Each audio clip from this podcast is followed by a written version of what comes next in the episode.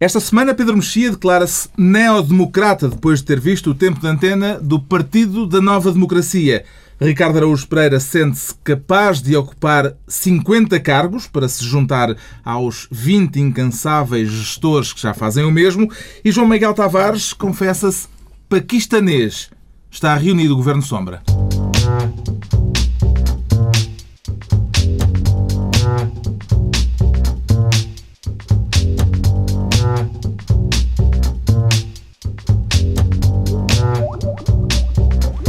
Viva, sejam bem-vindos no final da primeira semana de campanha eleitoral, um assunto de que vamos falar inevitavelmente ao longo de toda esta reunião do Governo Sombra, como sempre, com os sempre eleitos Pedro Mexia, João Miguel Tavares e Ricardo Araújo Pereira. Antes ainda de irmos à campanha eleitoral, o Ricardo quer ser Ministro da Educação por esta semana. Tem alguma nova proposta de reforma educativa, Ricardo Araújo Pereira? Uh, tenho, sim. Tem? Tenho. É uma proposta muito concreta, aliás. A proposta é que os testes de Físico-Química deixem de ser redigidos por Albert Einstein. aliás, invoca como qualificações para o cargo que quer ter, o Ministro da Educação, invoca o facto de saber muito de fisicoquímica. Sim, sei muito de É uma faceta desconhecida hum, do público em geral. Sim, por princípio o público desconhece que eu sei muito, seja de que área de conhecimento for. Fisicoquímica em especial, mas eu descobri que sabia muito quando uh, percebi que não sou eu, mas mesmo as minhas filhas, hum. que estão ainda na primária, portanto são genes conhecedores de fisicoquímica que foram transmitidos conseguem resolver problemas de, de fisicoquímica do nono ano por causa daquele teste. o teste pessoas... intermédio. Exato, há um teste de fisicoquímica concebido pelo GAV, o Gabinete de Avaliação Educacional, que pergunta a alunos do nono ano, sabendo que, a pergunta é mais ou menos isto, sabendo que o sistema solar é composto por Mercúrio, Vênus, Terra, Marte, Júpiter, Saturno, Urano, Neptuno e que antigamente havia Plutão, mas, mas já agora não já não pertence, quantos planetas tem o sistema solar. Portanto, os alunos têm de dedicar-se à tarefa de. Ora, um, dois, três, quatro. E chegando ao fim, dizer oito. Havia outra pergunta que era: aos 100 graus, a água entra em ebulição ou solidifica? e isto é no ano. Um, quem eu, eu. O que é que me me agrada neste teste é que quem acerta nas perguntas vai, obviamente, para uma, uma carreira brilhante no, no âmbito da físico-química. Hum. Quem falha vai para o GAV conceber testes, que é para, para baixar um pouco este nível. Eu acho que eu tinha outras propostas já agora, Carlos. Perguntou-me se eu tinha. Tenho mais, que é, que é eu, eu gostava, não sei quanto é que paga isto de conceber testes, mas eu tenho algumas perguntas para os próximos. O Sol é esférico ou paralelepipédico? Esta é a resposta múltipla. Na figura, eu propunha um desenho, na figura estão várias peças de fruta e a tabela periódica. Indica a tabela periódica. Não, indica é a fruta. Eu acho que é, quer dizer, acho que tem mais a ver com físico-química. Cuidado com a fruta. E uma última questão, esta mais já para alunos de, enfim, físico-química avançada. A fórmula química da água é H2O ou Vitor. Isto é um caso que se enquadra no muito comentado facilitismo, Pedro Mexia. E são as novas oportunidades. É, é, é, é o conceito que, que, a educação tem há algum tempo de novas oportunidades, que é uma oportunidade mesmo para quem não sabe nada. É, eu acho que essa, essa é a oportunidade maior. Há uma outra que eu gosto muito, que não citaste, que é. Uh, o enunciado diz que alguém que estudou já não sei o quê, é, tão, é um bocadinho mais explícito do que isto, mas que alguém estudou não sei o quê entre 1961 e 1969 indica em que década é que ele estudou o assunto. uh, é, é, é, mas sem físico-química não também. É esta, não, é, é, não sei se é em físico ou não, não sei. Isso acho que é matemática avançada. Não, não, sei qual é a área, mas isto, isto de facto é que são as novas oportunidades. O cronista Manuel António Pina, no JN, escreveu ironicamente que com testes destes lá se vão o direito ao sucesso dos alunos alunos e a sua rápida entrada no mercado de desemprego. O que é que explica uma prova assim, sem entender? Não explica nada, mas sabem o que é que eu acho mais espantoso? A minha, a minha filha mais velha, lá, lá está, tinha que falar das filhas. A minha filha mais velha entrou este ano para a primeira classe e a, a matéria que ela está a dar é, é infinitamente mais difícil do que esta prova de nono ano. A rapariga até já contas multiplicar faz na primeira classe, que é uma coisa que na nossa altura simplesmente não acontecia. Ela, como teve a sorte de apanhar uma daquelas professoras que acham que hum, aprender não é necessariamente ser feliz e dar pulinhos hum, de cadeira em cadeira, portanto, com florzinhas a cair do teto. Adepta do dificultismo. Uma adepta do dificultismo. É, é bom saber que a Carolina já está, mais ou menos, começou a estudar há seis meses e já passa nas provas de nono ano. E, portanto, isto para mim foi uma grande felicidade. Já agora, ó Carlos, só a propósito das novas oportunidades. uma coisa. Sim, sim, força, força. Deixa-me dizer uma coisa. É que também, vamos lá ver, é possível que essas perguntas para o tipo de alunos que, que- nós tomamos conhecimento esta semana, que pontapeiam outras na cabeça, gravam e põem no Facebook, seja complicado. É possível. Porque estamos num grau mental muito baixinho. Sim, porque nós dizemos, ah, isto é muito fácil porque é só ler a pergunta, mas realmente é preciso ler a pergunta. Sim. É se- preciso, é saber preciso conseguir ler a ler. pergunta. Se estiver a ser pontapeado, pode ser difícil. Em relação às novas oportunidades, ainda há, há pouco tempo o Pedro Passos uma coisa é Pedro Mexia, o poeta e, e Pedro Mexia. Agora, ele leva a mal que Pedro Passos Coelho desdenhe das novas oportunidades. Pedro Passos Coelho licenciou-se aos 37 anos na Universidade de Lusíada. Pá, por amor de Deus, ó Pedro. Não, Pedro Passos Coelho. Vai, Pelo menos não, foi um domingo. Não, talvez não tenha sido um domingo, mas foi com 37. Temos então à mesa o Ministro de 37, não de febre, esperemos. Calhando. Eh, o Ministro da Educação, Ricardo Araújo Pereira. Vamos ter também um Ministro dos Negócios Estrangeiros, o Pedro Mexia, eh, que eh, tem como principal preocupação diplomática neste momento o quê? Pedro Mexia, a Líbia, o Afeganistão, as relações com o mundo árabe. O raspanete. O raspanete. Uh, O, raspanete, nós, há, há muitas, como se sabe, muitas formas de exercer a, a diplomacia. um, e, a- e a nossa favorita, pelos vistos, é o raspanete, porque uh, na sequência daquele assunto que nós comentámos aqui, da senhora Merkel, que falou dos feriados portugueses e das férias, que, que supostamente seriam mais uh, uh, extensos que os alemães, e portanto nós seremos uns mandriões, Uh, o, o- o Ministro dos Negócios Estrangeiros, talvez levando a sério a retórica do, do professor Freitas do Amaral e de, outras, e de outros adeptos do Raspanete, chamou o embaixador alemão para mostrar o seu desagrado. Ahm, ora bem, ah, isto faz muito sentido em casos, ah, em casos de guerra, assim, em 1914, sim, em alturas, em alturas em que a coisa está realmente má, em que há, em que há apreensões de bens de cidadãos, em que, há, em que a nossa frota é, é detida num porto. Agora, porque, porque há uma retórica política, a senhora Merkel quer ganhar eleições, diz umas coisas Que aliás perdeu. que aliás perdeu, diz umas coisas uh, palermas sobre Portugal e nós, mostrar o nosso grande poderio, dizemos ao senhor uh, Rolf, não sei o quê, para ir, ao, para ir ao Palácio das Necessidades, que ainda por cima é um, é um, é um nome lamentável, E para ir às necessidades, uh, de, uh, ser puxar as orelhas pelo ministro cessante uh, Amado. É uma palhaçada. E o que é que o defensor da Alemanha neste governo de sombra, o João Miguel Tavares, tem a dizer sobre o assunto? Não, eu fiquei indignado porque, segundo sei, parece mesmo que o embaixador alemão fez xixi nas calças depois de ouvir aquilo tudo. Deus. necessidades. Exato, quando ele disse onde é que ia. Exatamente, e ficou horrorizado. Ahm, e fiquei com imensa pena, porque de certeza que o embaixador já falou com a senhora Angela Merkel e disse: eh, Senhora Merkel, isto assim não pode ser. Nada. É É nós de vez em nós, nós de vez em quando Não se volta a repetir. Nós de vez em quando temos a oportunidade de falar grosso, bem, mas só fala- quando falamos grosso é sempre mau. Isto é, uma, isto é uma, uma é uma, um puro ato de. é uma bravata. O Ricardo também chamaria o embaixador alemão se fosse Ministro dos Negócios Estrangeiros. Chamaria e ainda bem, e ainda bem que este programa tem uma voz dissonante. E a, a mim é muito fácil ser a voz dissonante, sobretudo quando eles falam primeiro. Porque assim eu, ponho, eu não tenho nada para dizer em geral e digo o contrário do que eles disseram. E, fica e ch- sim, e chamaria de facto, porque é variedade no programa, chamaria o embaixador. Eu, aliás. A, a sensação que eu tenho é que o incidente diplomático é muito é grave, aquilo que o Pedro Mexia disse, ah, isto é uma palhaçada, não é? É um incidente diplomático grave, porque quando o ministro português diz ao embaixador alemão venha cá para falarmos um bocadinho sobre isto da Merkel dizer que nós não trabalhamos, o embaixador alemão disse não posso, estou a trabalhar. E isso, isso agravou imenso o incidente.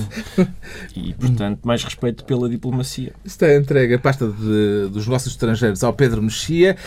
Já o João Miguel Tavares prescinde esta semana de um lugar ministerial. Basta-lhe ser presidente da Câmara de Lisboa, João Miguel Tavares. É verdade. Não quer mais do que isso. Não quero, não quero. Por achar que António Costa não está a cumprir o seu papel como devia? Não, eu acho que ele está. Isto é tudo por causa da famosa acampada do Recio, não é? Aquela belíssima iniciativa de homenagem ao que está a passar na Porta do Sol, mas como sempre em versão chunga. Ahm, e, e eu, por um lado, penso assim. Então nós vemos aquelas notícias na televisão quando há aqueles acampamentos de ciganos e, e- em que os senhores são corridos, ah, levam uns pontapézinhos e têm que ir embora. E eu penso, olha, se calhar se se os- Está até tão mal. Eu não senhores sabia puser- que ias por aí. Não, se os senhores pusessem uns cartazes, se os senhores ciganos começassem a pôr uns cartazes a dizer ah, o regime é uma, uma vergonha, a democracia está a acabar, os políticos são uma vergonha, os senhores ciganos basta pintarem isso e então a partir daí podiam ficar em todo lado, inclusive pelos vistos, ah, no meio do, em pleno Rocio. Este foi o meu primeiro pensamento. Mas e depois, como disse o Pedro Mexia, pensei, não, isto está-me a correr mal, parece-me um pensamento eh, que não está a dar o devido mérito a esta, àquelas manifestações de democracia direta e democracia popular. E depois, eu passei por lá mesmo para investigar o, o caso. Já não estavam lá eh, muita gente, só aqueles senhores com os cabelos rasta e os cães. Portanto, perdeste as multidões. Perdi as multidões, ah, perdi as multidões, infelizmente, ah, mas tenho tentado acompanhar os vídeos, porque aquilo é bastante cativante e, e estou verdadeiramente fascinado com a acampada e, e- e, na verdade pensei, porque aquilo, aquilo transformou-se numa espécie de jardim zoológico e ideológico da esquerda. Aquilo é uma misturada, total, cada pessoa... É, um, É um zoo ideológico. Não, não, aquilo é um zoo ideológico da extrema-esquerda portuguesa. Cada pessoa lá chega e diz uma coisa completamente diferente das outras. E depois pensei, não, se calhar aquilo é útil. Se calhar podíamos era agarrar nos meninos das nossas escolas e talvez mesmo em Ricardo Araújo Pereira e levá-los ao Recio e ouvir aquelas pessoas falar. Porque sai-se dali a querer votar em Paulo Portas. Em Ricardo E, Araújo portanto, Pereira. Eu acho que Ricardo Araújo Pereira vai lá, ouve os senhores da E acampada a falar Portas? e a seguir vai votar na direita. E finalmente tem ali uma hipótese de se converter. A questão é o seguinte: é, eu, eu não saio de lá com vontade de votar em Paulo Portas porque eu já ouvi Paulo Portas. Eu ouvi, quando se ouve Paulo Portas falar. Este, esta, esta, enfim, esta acampada no Rocio é. Eu se concedo que aquilo é muito ridículo, não é? É, é sempre ridículo quando pessoas que não têm poder nenhum estão a espernear e a, e a protestar e, e- e, enfim, são mais ou menos andrajosos. Agora, há uma coisa. Nem esta todos, gente, nem- esta gente Nem todos são andrajosos. Há uma coisa que, é, que, eu, que me enternece, é que esta gente não faz mal a ninguém. É só isso. Ah, não- ah, está todo o Dom Pedro IV. Mas não só dizer que há administram dois- há bancos, não afundam a economia. Não... Eu tenho mais... Por mais. Há um que é o Walter que já deu pancada por causa do milho transgénico. Portanto, um pelo menos já fez mal a milho Sim, e é mas- um mas agricultor. atenção, Por mais, altura, simpatia, vocês não por, mais, por mais dizer- simpatia protocolar que tu astentes, diria que das, Tu, Ricardo. tu, Ricardo, há, há duas imagens da esquerda eh, importantes esta semana. Uma é o- os acampados no Rocio e outra é a, ca- é a casa onde está Dom- Dominique Strauss-Kahn. E eu, eu arrisco dizer que a tua esquerda está mais próxima da de Strauss-Kahn do que, do que da Rasta. Eh, acho eu. Da, da, Nem suspeito, pensar. suspeito. Strauss-Kahn Nem no aspecto pensar. da casa. No, no aspecto da casa, Nem pensar que eu vi a casa de Strauss-Kahn e acho aquele ginásio tão acanhado que... Pode-se chamar a isto o efeito Tarir? Epá, por amor de Deus, eu acho isso uma ofensa a Tahrir. Já deixa-me só dizer, porque eu sou daqueles que quando vê aqueles, os egípcios na Praça Tahrir, eu sei que há sempre depois aquela direita mais musculada que depois vem lembrar que houve uma jornalista americana que foi violada e não sei o quê, como se, como se isso fosse absolutamente significativo do que ali se passou. Eu quando vejo a Praça Tahrir, a mim também me comove e fico muito contente de haja gente em países oprimidos a lutar pela, pelo direito a serem livres. Não é bem o que se passa em Portugal. well Não é aquilo. E, e chamar aquilo uma espécie de mini Praça Tahrir é realmente uma ofensa para quem se dá ao trabalho Era de, só uma de- pergunta. de lutar pela liberdade. Portanto, Carlos, tu voltas a dizer isso. Já, já se percebeu o que é que, o que é que eles querem, os manifestantes? Isto é- há, há- há duas coisas importantes aqui. Uma é todo, todo este efeito do, do 12 de março e todo este tipo de, de movimentos, que, que- uns maiores, outros, outros mais pequenos, eh, que, que vão, que vão eh, continuar, acho eu, porque, porque respondem a uma certa. eh, os nossos ouvintes certamente leram o Tony Negri e isto é o futuro da esquerda. O futuro da esquerda é isto, lamento. Eh, é congregar todos os descontentamentos mais ou menos inorgânicos, muitos deles, muitos deles justos, outros talvez menos, que tem a ver sobretudo com com o mercado de trabalho, com as minorias, com isto, com aquilo, mas o problema das manifestações, eh, em geral, há dois problemas muito grandes. Um é quando se confunde uma manifestação contra uma ditadura com uma manifestação integrada numa democracia. E fazer essa confusão é uh, uh, profundamente, acho eu, grave. Uh, e as pessoas que querem confundir isso uh, não têm bem noção, acho eu, do, do, que estão. E se pensarem um bocadinho, se pensarem um bocadinho que há uma diferença entre uma manifestação, manifestações que são reprimidas uh, violentamente e onde há mortes e ali uns senhores estão ali no Recio e que ninguém os chateia, fazer uma comparação dessas é absurda.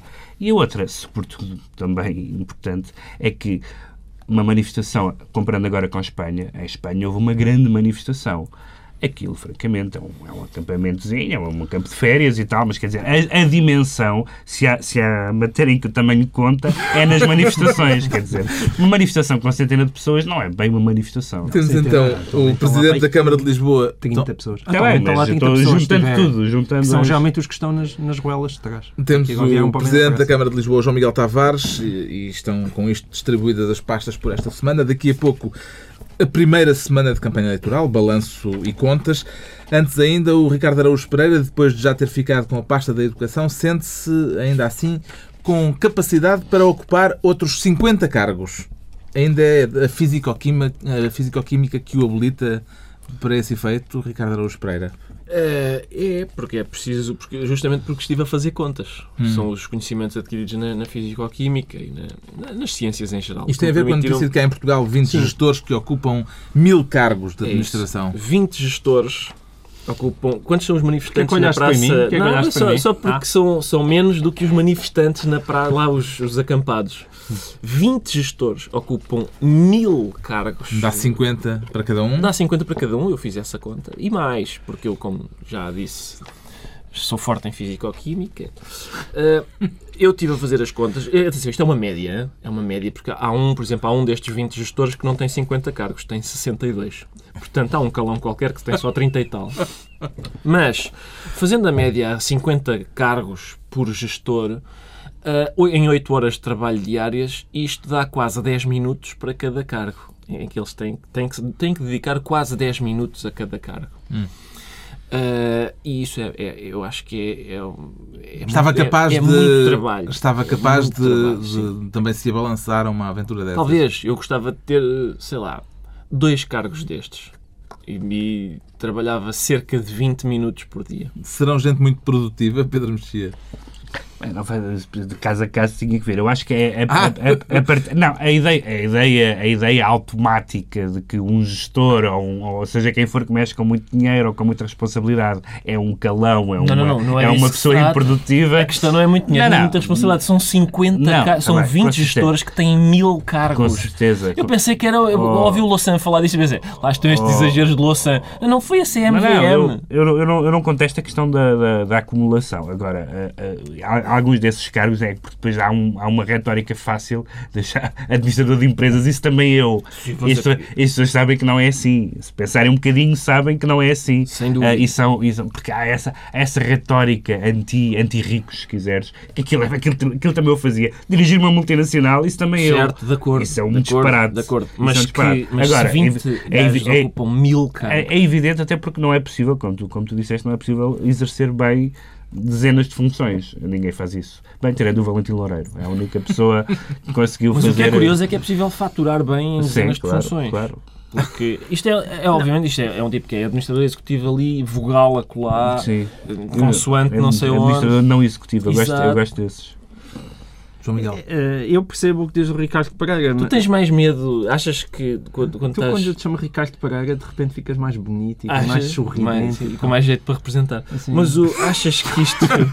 achas que é mais perigoso estar no meio destes 20 senhores ou daqueles 30 que estão no Rocio? Quem é que achas que tem mais responsabilidade no estado a que o país chegou. Epá, depende do objeto que tenham na mão. É, é, muito, é muito engraçado, isto é muito engraçado. Porque o, for, mas... É, este, lado do Ricardo, este lado do Ricardo encanta-me, porque, porque o, Ricardo tem, o Ricardo tem aquela mentalidade de ter a obrigação de moral de defender coisas em que não acredita. Quem, quem, quem, quem, convive, quem conviveu 5 minutos com o Ricardo em qualquer momento sabe que para ele os acampados do Rocio são escumalha. É, é quase impossível não perceber isso mas, há mais pequeno contacto com ele. Mas não mas depois tanto, faz, não mas depois. Mas fazes um pequeno salto ideológico porque te fica bem. Eu acho isso. Eu acho isso, acho Olha, isso, isso é uma acusação gravíssima. Isto é das acusações mais graves que eu não vi neste programa. Eu não, eu não me ficava. Que eu, que eu não tenho interesse em conviver com os, com os campistas. Não tenho. Que eu acho que, eu acho que o senhor que, que, que deu cabo do. que andou à paulada a maçarocas de milho transgénico porque eram transgénicas. Isso é tão estúpido como espancar uma mula, que também é um bicho que é transgénico, porque é, é produto de duas raças duas diferentes. Raças. Sim, senhor, tudo bem. Agora, estes 20 gestores que ocupam 100 cargos, sinceramente, eu, eu Acho não, que eu posso têm mais responsabilidade. Não, mas, é, mas eu, eu, ligeiramente eu, mais. Eu, neste caso, estou do lado de Ricardo Araújo Pereira. Atenção, isto é uma coisa verdadeiramente inadmissível, porque o problema destes. O problema, aliás, é mais perverso do que esse. É porque verdadeiramente para estas pessoas bastam 10 minutos, porque aquilo que conta é os números de telefone que eles têm no telemóvel. E isso, portanto, é o telefone toca e do outro lado há alguém que atende. É por isso que geralmente estas pessoas têm 50 cargos. Uh, e isso, de facto, é o lado mais perverso do capitalismo que existe lá em cima. Lá em cima?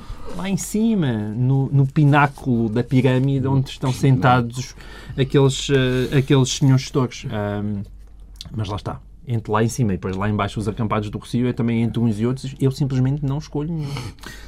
Está esclarecida a Dom Pedro IV e, e aquilo lá embaixo está esclarecida a apetência do Ricardo Araújo Pereira por uh, meia centena de lugares e uh, a, a, a, não escolha pela meia centena de acampados. Uhum. uh, e estamos a chegar à campanha eleitoral com o Pedro Mexia a declarar-se neodemocrata. Isso são saudades de Manuel Monteiro? Não tem. Todos temos, aliás. Quem não tem? Quem não tem? A falta que faz ao país. Chegou, chegou a ser proposta, eu não sei se foi acolhido no dicionário da Academia, tenho que verificar, mas chegou a ser uh, proposta a palavra monteirismo, essa ideologia que mudou o mundo. Uh, e o monteirismo sempre foi uma, uma, uma, grande, uma grande patetice, e o PND sempre foi uma grande patetice, foi um partido que nasceu uh, do ressentimento é verdade que o, o trotskismo também, mas apesar de tudo não é a mesma coisa. uh, e, havia picareta. E sempre, e sempre se concretizou, a partir dessa altura, sempre se caracterizou por, por, por uns atos mais ou menos apalhaçados, sobretudo com, quando foi quando teve como, como deputado na Madeira o José Manuel Coelho, que depois foi candidato presidencial e que desta vez é candidato pelo Partido Progressista. É assim pelo Partido Trabalhista Português. Trabalhista. PTT, Partido Trabalhista cujo símbolo é uma vassoura. Exatamente. E agora o, o PND fez um tempo de antena uh, em que aparece Alberto João Jardim e o som há um discurso de Adolf Hitler. E aparece o próprio Hitler e aparece, em e, diálogo e aparece o próprio com uh, o, o presidente do Governo Regional da Madeira. Há aqui uns bastardos. Eu digo bastardos para não ter que lhes chamar filhos da puta Se tivesse um da artilharia verlegt. Não tenho tropa. Ajudem-me, que eu preciso de ajuda. Das sind ja nur zwölf Kilometer bis zur Stadtkern. Ist der Russe schon so nah? Man müsste die ganze Luftwaffenführung sofort aufhängen. Ora, até, até o próprio Hitler se enerva com se, Alberto João Jardim. Este, este tempo de antena foi, foi, foi proibido pela, pela pela Comissão Nacional de Eleições. A Comissão Nacional pedido, de Eleições pediu ao, Tribunal, Tribunal Constitucional Tribunal, eh, a proibição. A, a proibição. E uh, eu tenho dúvidas sobre, sobre a questão da proibição, porque acho que nos partidos, uh, nos micropartidos, tende a haver uma retórica Uh, às vezes um pouco violenta, que, ou seja, por esta, por, por esta lógica, muitos, muitos tempos de antena do, do PNR, e etc., ou até do PSR nos, nos velhos tempos, uh, diziam coisas que eram muito questionáveis e que, que eram ética e deontologicamente muito, muito melindrosas. Eu não sou, não sou pela proibição. Acho mal a proibição. Acho que no tempo de antena a pessoa responsabiliza-se pelo que lá põe, desde que não seja um crime daqueles crimes uh, do catálogo identificados, de chamar uh, pedófilo a alguém, aquelas coisas uh, de difamação, calúnia, etc. Uh, o problema disto é que não, todas as semanas alguém compara alguém a Hitler. Não, sei, se, não sei se alguém está a manter a contabilidade esta semana. Esta semana até, até Mourinho foi, Mourinho foi comparado com Hitler. Ah, e tem que haver, tem que haver uma, um, um- teto, um plafond de, de comparações com Hitler por ano. Catroga, não sei o quê. Não pode ser, porque, porque a certa altura, para já, o, o, o argumento é sempre, há uma, há aquela história do argumento ad Hitlerum, que é aquela coisa de que quem, quem compara alguém com Hitler eh, Está desqualificado. perde, perde a discussão, porque é absurdo comparar com Hitler. João Miguel Tavares não E concorda com comparações essa- semanais com Hitler não só banalizam Hitler, o que não é eh, simpático, acho eu, como, como inquinam a discussão democrática. Até na bola se discute Hitler, por amor de Deus. Não, é verdade, ouçam. Eu até já quis aqui fazer montes de comparações com Hitler e nunca me deixaram.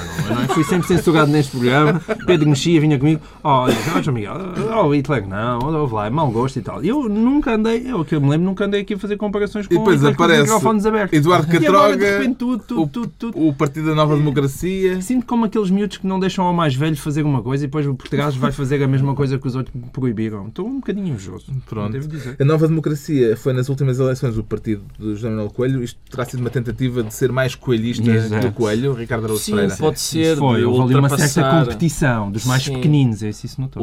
Ultrapassar em estardalhaço eh, José Manuel Coelho. É pena porque há coisas engraçadas. eh, há- Ele tinha desfraldado uma bandeira nazi Sim. no Parlamento madeirense. É- há muito bom humorismo acerca da- do regime jardinista. Ainda, ainda muito recentemente, um, um congressista do PS, lá para as 3 da manhã, quando deixaram falar do PS Madeira, contou uma anedota muito engraçada sobre uma, uma parturiente na Madeira que tem um casal de gêmeos que é o, e, e- resolve chamar-lhes Alberto João e Madeira.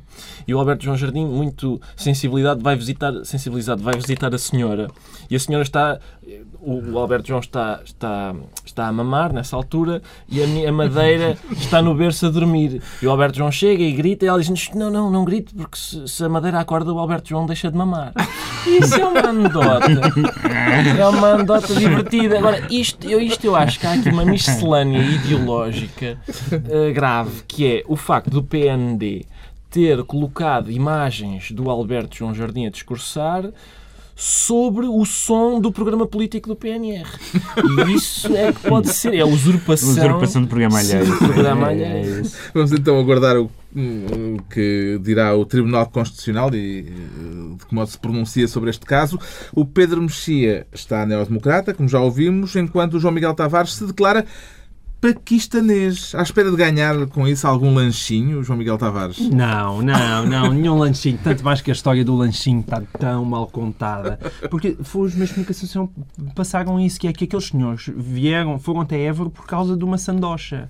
Alguém, conven... Alguém é, é convincente? Estamos a falar do comício do PS em Évora, no primeiro dia de campanha Exatamente. eleitoral, em que apareceram centena e meia de imigrantes Exato. que Mas os mais ricos eram os paquistaneses. E porquê? levavam turbante. E eu tenho das duas uma.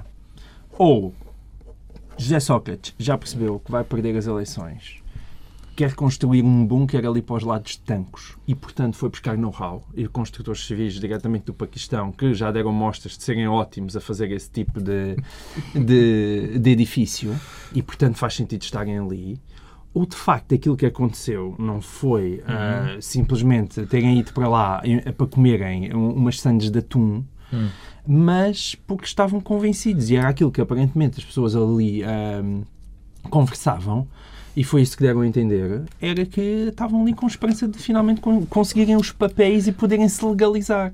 Ora, isto acho uma coisa extraordinária e eu tenho pena, geralmente muitos jornalistas andam muito atrás do que é que se passa nas tricas da campanha e ninguém se tenha dado ao trabalho de realmente se calhar ir para o Martim Muniz investigar quem é que andou ali e como é que surgiu esta ideia de repente de aparecerem imigrantes que estão convencidos porque vão para um comício do Partido Socialista podem conseguir mais facilmente uma legalização. Isso sim seria Eu muito gostava de dizer duas coisas sobre isto. Uma é que eh, é, é normal nos comícios e, e no- nos, nos- em períodos eleitorais que os partidos encham caminhonetes de pessoas que não pertencem a um certo sítio eh, e vão para outro eh, e tentam passar por locais, etc. Agora, com turbantes, a coisa passa menos despercebida, não é? Acho que eles não, não pensaram nesse, porque são anónimos, tanto podem ser de beja, como, mas os turbantes dão um bocado na vista. Por outro lado, eu acho que há uma hipótese de acrescentar uma nova, uma nova uh, até agora tínhamos ouvido o PS a gritar uh, Estado Social, uh, saúde, saúde gratuita, ou tendencialmente gratuita, o que fica menos bom para slogan. saúde gratuita, Estado Social, Segurança Social. Agora passou também a gritar que é fro. o que é que achou deste interesse pela diversidade étnica nas manifestações achei, políticas? Achei que, que é uma má notícia para Yusuf Raza Gilani e para Quem Aish é? Ali. São os, os primeiros ministros, respectivamente, do Paquistão e de Moçambique. Ah, que, pelos vistos, pois. têm cidadãos dos seus países a Aliás, aclamar... o facto de um dos imigrantes ter dito que estava no comício a convite da Embaixada de Moçambique também suscitou algumas dúvidas.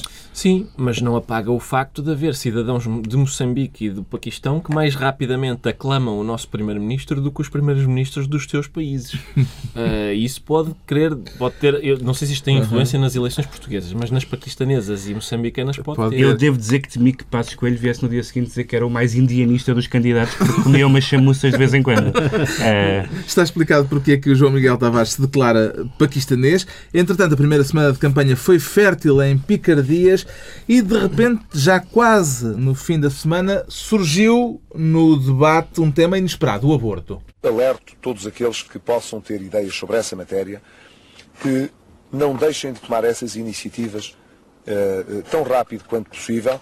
Não veria uh, impossível que se voltasse a realizar um referendo sobre essa matéria, mas já agora gostava que esse referendo ocorresse depois de fazermos a avaliação do que foi o desenvolvimento e a aplicação prática da última lei que o Parlamento aprovou. Esta foi a declaração na, aos microfones da Rádio Renascença, feita por Pedro Passos Coelho, que levou José Sócrates a declarar-se chocado. Passos Coelho depois deu outras explicações sobre eh, estas mesmas declarações e tentou eh, matizar um pouco aquilo que tinha dito de manhã. O que eu disse é que se houvessem cidadãos portugueses que quisessem propor a realização de um referendo, que ele não deveria ocorrer antes de se realizar uma avaliação sobre a forma como foi executada a última lei que foi aprovada sobre essa matéria, sobre a interrupção voluntária da gravidez. Se houvessem, uh, teria.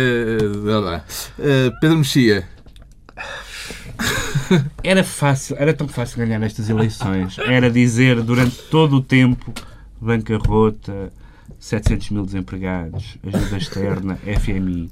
E Passos Coelho está a disparar em todas as direções, incluindo algumas, como esta, que são completamente contraditórias com, a, com, a, com a sua, as suas próprias posições. Ele era um defensor do sim desde, e continua tempos, a ser porque... desde os tempos, da, desde os tempos da, da JSD.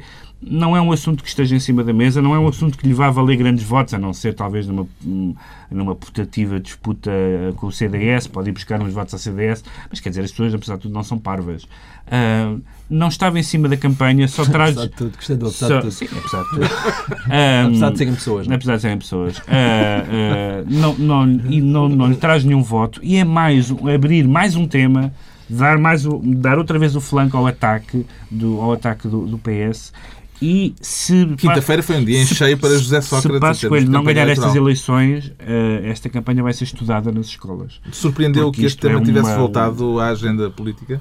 Uh, não. Surpreendeu-me foi que. Uh, aliás, fiquei aliviado de Pedro Passos Coelho só ter dado esta entrevista à Rádio Renascença. Porque se ele tivesse sido entrevistado para a Rádio Record que é da Igreja Universal do Reino de Deus, prometia referendar o dízimo. E, portanto, acho que acabámos por ter sorte. Acabámos por ter sorte de ter sido apenas à Rádio Renascença. Mas assim, pelo teu raciocínio, ele devia fazer um, um, dar uma entrevista ao canal Benfica. Por isso, isso era engraçado. Ora, era, engraçado. era um de certeza campeões para, um para antes tem... ele ganhasse as eleições. Mas deu uma entrevista ao Expresso e não, esse é que é o problema. É, é, em que hum. o alvo foi Pacheco Pereira. Parece que sim. Ainda por cima, soubemos aqui que o culpado dessa pergunta foi Pedro Mexia. Eu acho que isso devia ser denunciado publicamente, não é? Pedro, foste tu que lhe fizeste a pergunta do, sobre o Pacheco Eu entrevistei com, com, o Ricardo Costa, entrevistei os líderes partidários, incluindo o, o Pedro Passos Coelho, e tínhamos, de facto, essa pergunta sobre o sobre o Pacheco Pereira que nós imaginámos que, que Passos Coelho não queria Chutava responder, que dizia ah, não, há pessoas que estão na lista, outras não estão. E ficámos surpreendidos com o facto de ele ter, durante 10 minutos, decidido atacar Pacheco Pereira. Nós, evidentemente, deliciados do ponto de vista jornalístico, era uma caixa, não é?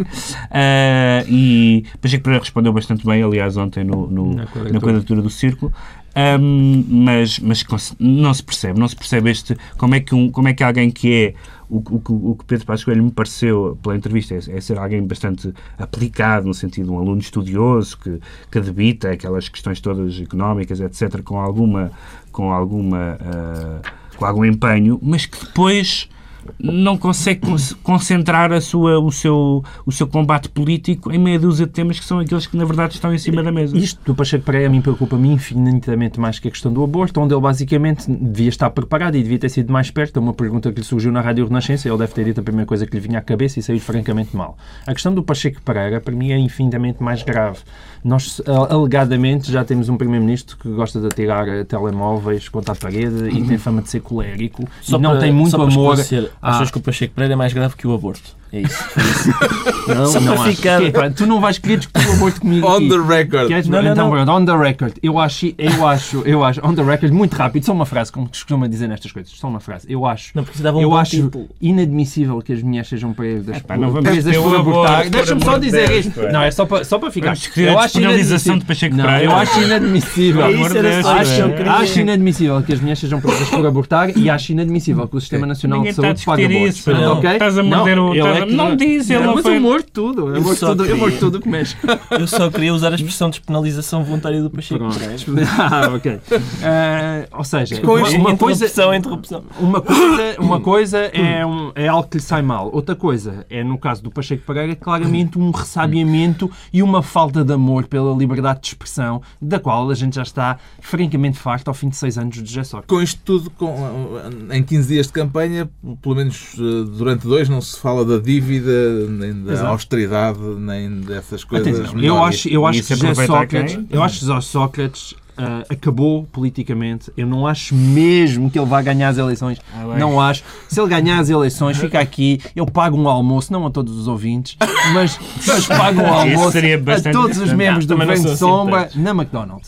E portanto. Não contes comigo. Isso parece pouca fé. Pouca fé nessa, nessa não, aposta. não, tenho mesmo fé nisso. Eu não acho que ele tenha hipótese, não vai ganhar. Agora, é verdade que Passos Coelho tem sido o maior amigo de José Sócrates. Bom. E portanto. Mas não, é, mas não é só em relação, não é só em relação a isso. Por exemplo, eh, o, atacar o CDS, como tem feito, Passos Coelho não tanto, mas há algumas. Ah, queria só falar ainda de outra coisa, do- além do Hitler. Esta semana entrou Drácula. Na Drácula, campanha. sim, falou-se em Drácula. Compararam Drácula é Sócrates que com Hitler. Drácula. Bom, Drácula. mas eh, já, isso já José passou- Luís Arnaud. José Luís Arnaud. Mas os- houve um momento muito giro na campanha que foi um autarca a atacar o Paulo Portas e o Passos Coelho vai lá e tira-lhe o microfone da mão. Isso foi nas caldas da Ah, rainha. Tá bem. Mas, eh, não, Nas são- caldas vai, Não são inimputáveis, que diabo, apesar da. Apesar da, da, da, apesar Da faiança. da da faiança, exatamente. Bom, é chegada a altura dos Ok. decretos. eh, Então, mas eu, eu queria só dizer que. Ainda? Não, Também não o mais facto saliente, o facto saliente da o campanha. facto que é saliente da campanha. a pronto. detenção do, de um manifestante ah, num comício do PS. Ao Exatamente. que parece, o homem tinha passaporte português e a, e a segurança desconfiou. Um que estava, estava num comício do PS com passaporte português. Os decretos, o Pedro Mexia decreta um filme, um documentário que já passou pelo Doc Lisboa. Não, não é um documentário. Este filme é um, é um filme de ficção, mas embora baseado. É uma coisa chamada. eh, um, eh, um filme do António Campos que se chama. eh, António Campos, que não é português, apesar do Que não nome. é, não, é, é brasileiro. Ah, Mas passou no Doc Lisboa e por isso é que eu imaginei que seria um tem uma, documentário. tem uma dimensão documental, é um filme sobre, sobre a- chama-se After School, é um filme sobre a violência ah, nos, nos liceus e, e sobre esta contaminação entre a violência, entre o bullying e essas coisas todas e depois a, a- internet e os vídeos. Tivemos este caso lamentável ah, esta semana e mais, mais do que lamentável do que uma cena de pancadaria que toda a gente, que existe em todas as épocas e todos nós já vimos, é a calma com que aquelas pessoas que estão a filmar assistem e, diz- e- e o entusiasmo com que diz isto vai já para isto vai já para o Facebook, isto já vai para o YouTube e esse filme é um filme terrível e muito apropriado para discutir esta questão. After School de António Campos. Quanto ao João Miguel Tavares, decreta que seja dada uma explicação a Gabriela Canavilhas. Uma explicação sobre que assunto? Não, é uma coisa muito rápida, isto daria um pano para mangas, mas Gabriela Canavilhas colocou no blog do Ministério da Cultura o programa eleitoral do PS e depois desculpou-se a dizer que o Ministério só é independente independente na implementação da ação política e não na definição das estratégias.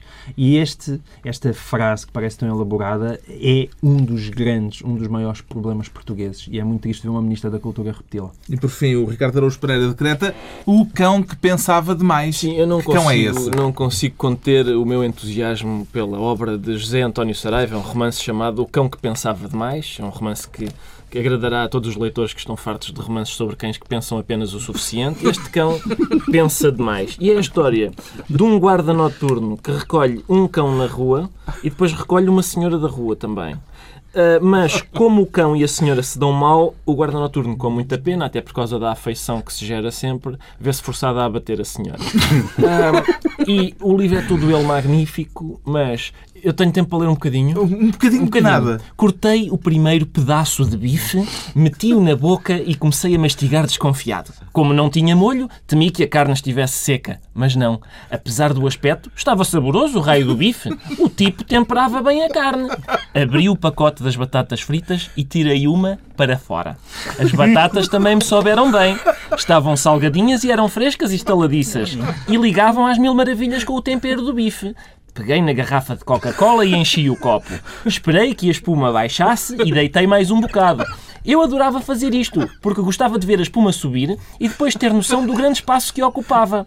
Cortei mais um pedaço de bife, levei mais uma batata frita à boca e assim sucessivamente até ter comido tudo, a carne e o pacote de batatas. Está prometido um audiolivro com o Ricardo Araújo Pereira a ler O Cão que Pensava Demais, de José António Saraiva. Está concluída mais uma análise da semana. Dois, oito dias, à mesma hora, novo Governo Sombra, Pedro Mexia, João Miguel Tavares e Ricardo Araújo Pereira. Está ali está a pensar, mas porquê é que ele não me larga?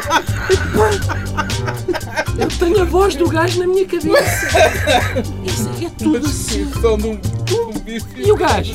Com a espuma e depois baixa.